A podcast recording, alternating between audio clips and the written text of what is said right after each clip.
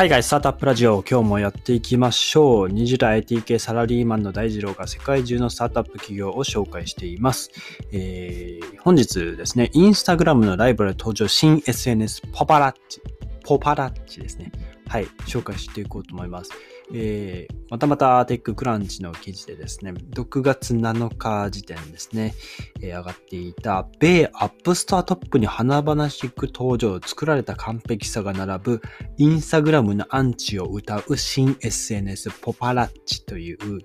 えー、写真のアプリですね。はい、モバイルアプリ。現在 iPhone と iPad しか使えないみたいです。iOS でしか使えないみたいですね。はい。で、まあこれアメリカで今流行っているそうなんですけど、特にまあ若者ですね、のユーザーの中で流行っていて、まあちょっと匂いとしては、あの、ちょっと前に流行ったディスポですね。あれとまあ雰囲気は似てますよね。写真を使った SNS っていうことで、えっ、ー、と、この SNS がですね、まあどういった特徴があるかというと、えー、まあ普通だとインスタグラムとかだと、まあ自身がその好きな写真とかを撮って自分のプあのアカウントに投稿していくんですけども、これはですね、人に投稿してもらうっていうのが、えー、前提になってるんですね。自分が、まあ、なんて言うんでしょう。まあ、有名人になったとしてですね。はい。自分の写真を友達がパパラッチのように写真を撮ってくれて、で、自分をタグ付けして投稿すると。いうものになっていて、ちょっとこれだとまだイメージつかないと思うんですけど、要は自分で投稿す、自分のアカウントに自分で投稿するんじゃなくて、自分のアカウントに投稿するのは友達なんですよね。うん。ここが違うとこなんですよ。なので、えっと、僕もさっきアプリインストールしてみたんですけど、あの、あの誰か、まあ、ちょっと、まあ、普通に全然海外の人なんですけど、海外の人をフォローすると、えー、フォローするとですね、えっと、その人を、なんて言うんでしょう、その写真を撮るアイコンがですね、その人のアイコンになるんですよ。うん。これで、えっと、まあ、その人の、えー、まあ、その状態で写真を撮ると、その人のアカウントに、まあ、ポストされるわけですよ。うん、ポップするっていうらしいんですけど、うん、これができるようになると。で、まあ、ぶっちゃけ言ってしまうと、あの、フォローし合う友達がいないと、まあ、話にならないっていう感じですかね。うん。ちょっと残念ながらですね、あの、ぼっちの方にはですね、えー、かなり厳しいアプリになっていますと。はい。基本的に、その、割とどうでしょうね。リアルで繋がってる友達同士で使うっていうのが、えっと、前提になってくるのかなと思います。えー、まあ、例えば、あ、まあ本当に芸能人とか、ちょっとまた芸能人のアカウントを見えてないのでわかんないんですけど、芸能人ですね、えー、海外の芸能人もどういった人が登録されているのかわからないんですが、今サーチバーのところでいろいろ見ていると、結構ですね、その写真をこう3枚ぐらい撮ったのがこう、皆さん動いてるんですよね。うん、ちょっとイメージつかないと思うので、えっ、ー、と、こんな感じですっていうのをちょっと貼っておきますね、また。ちょっと今スクショを撮りました。何枚か撮っておくので、えー、っと、これを参考にですね、あのー、また、えー、僕のインスタグラムとかもですね、え、スタンド FM とかいろいろな、え音声配信アプリからリンクされているので、またこれも見てほしいんですけど、えっ、と、そうだな。まあ、一旦は、どうしようかな。この概要欄、ちょっとまた皆さんが確認する頃には、えっ、と、今僕が撮った、えっ、と、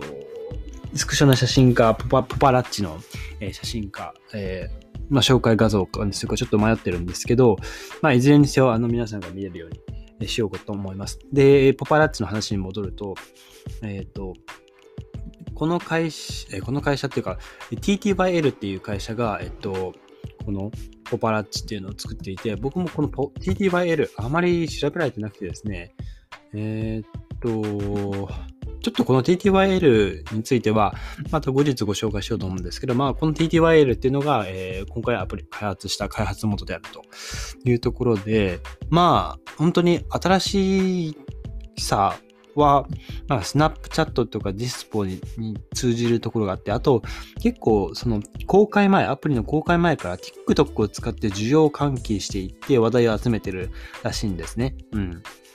まあ確かに TikTok と親和性が高そうな写真アプリになってますね。で、これですね、あの、まあパシャパシャパシャパシャ、まあパパラッチの写真を撮っていくんですけど、あの長押しするとですね、自負画像みたいな感じで撮れるんですよ。うん。で、これもちょっと面白いところかなと思います。で、アプリインストールするとですね、ちょっとこう、なんていうんですかね、あの、紹介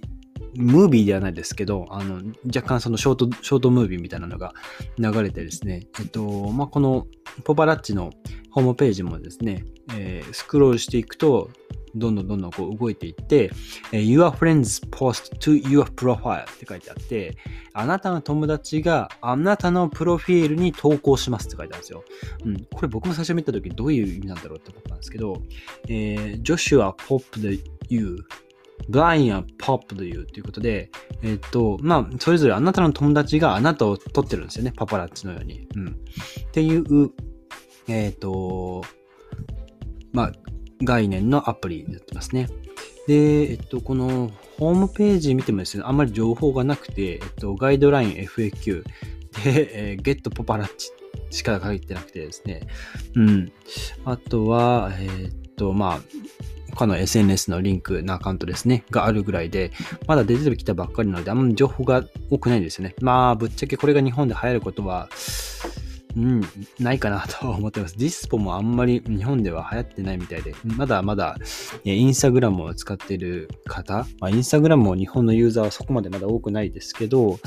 じわじわ、えっと、もう一つ写真アプリのピンタレストが、えー、需要が伸びてきていって、まあ、しばらくはインスタグラムと、えー、ピンタレストですからね、が、主流になってくるのかなと思います。あとは、まあ、日本で、まあ、どうでしょう、あの、その次って言うと TikTok を使っている方が多いんですかね、若者中心に。Snapchat 使っている人あんまり、あの、僕も見たことがなくて、あの、なんて言うんでしょう、Snapchat が流行ってるっていうのも、あの、なんて言うんでしょう、一時期流行ったけど、みんなには、その、えー、市場には浸透しなかったっていうイメージがあって、まだまだそういったこう海外の新新しい SNS が日本に一気に広がっていて、そのまま浸透するっていうのは、なかなかないのかなというところで、まあこれ難しいですよね。あの、僕もディスプを使ってみたんですけど、まあそもそも周り写真を撮る習慣がないので、そこでこう断念したというか、まあ継続できなかったっていう点があるんですけど、まあクラブハウスもそうですよね。あれも結構、なんて言うんでしょう、えー、スピーカーが話す側に入るともう抜けれないんですよね。うん。あれ結構時間が取られてもったいないなって僕使いながら思ってたんですけど、まあ、いろいろこう、新しい新、新、新しい SNS っていうのは、いろいろこう、あの、奇抜なところをアピールして、え、どんどんどんどんユーザー数を増やしていくっていうところも、えー、まあ、意図としてあると思うんですけど、それがいかに、いかにというか、それが浸透するかどうかはまた別の問題だと思うので、あこれもうちょっと様子見ないとなって感じですかね。えっ、ー、と、あとは、まあ、使うときには、あの、電話番号で自動的にあの、友達同士が照合されるので、あの悪用しようと思えばですね、その嫌がらせとかで狙われる人のユーザーのプロフィプロフィールですね、すぐにアクセスできたりするんですよ。なので、えっと、まあ言ってしまうと、その、投稿する人の、あの、が嫌がるような写真を投稿することもできるわけですね。うん、ここの対策どうしてるかは、あの、まあ、監視の部分ですかね、ここどうしてるかわかんないんですけど、そういった悪用の仕方が、えー、考えられるかなっていうところ。で、認証の方法は電話番号の、えっ、と、SMS ですね、が飛んで、SMS で、えっと認証番号が飛んできて、そこで認証するというものになっています。で、あとはですね、まあ、最後に、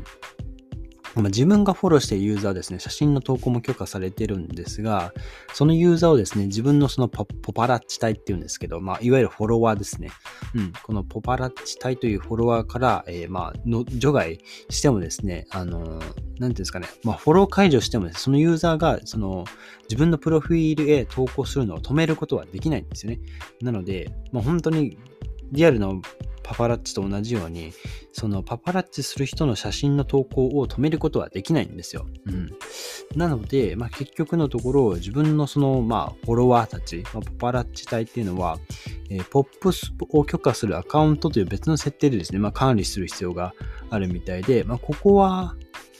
ちょっとまた改善の、えー、必要があるのかなと思っていますと。まあ、せめてその、テッククランチはですではですね、フォローを解除するときに解除するアカウントから、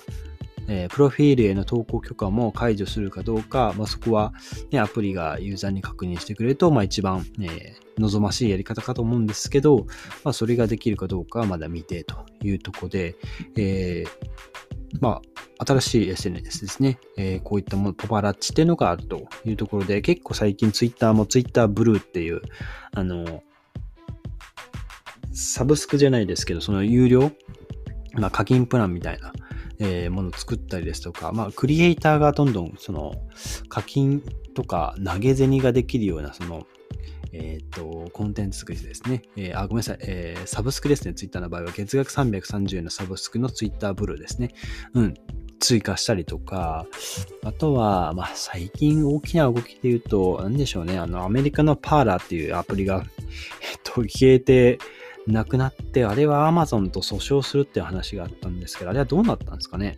うん。だからパーラー側が Amazon に対して訴訟を起こしたっていうことで、えっと、まあ、トランプ大統領の話ですよね。えっと、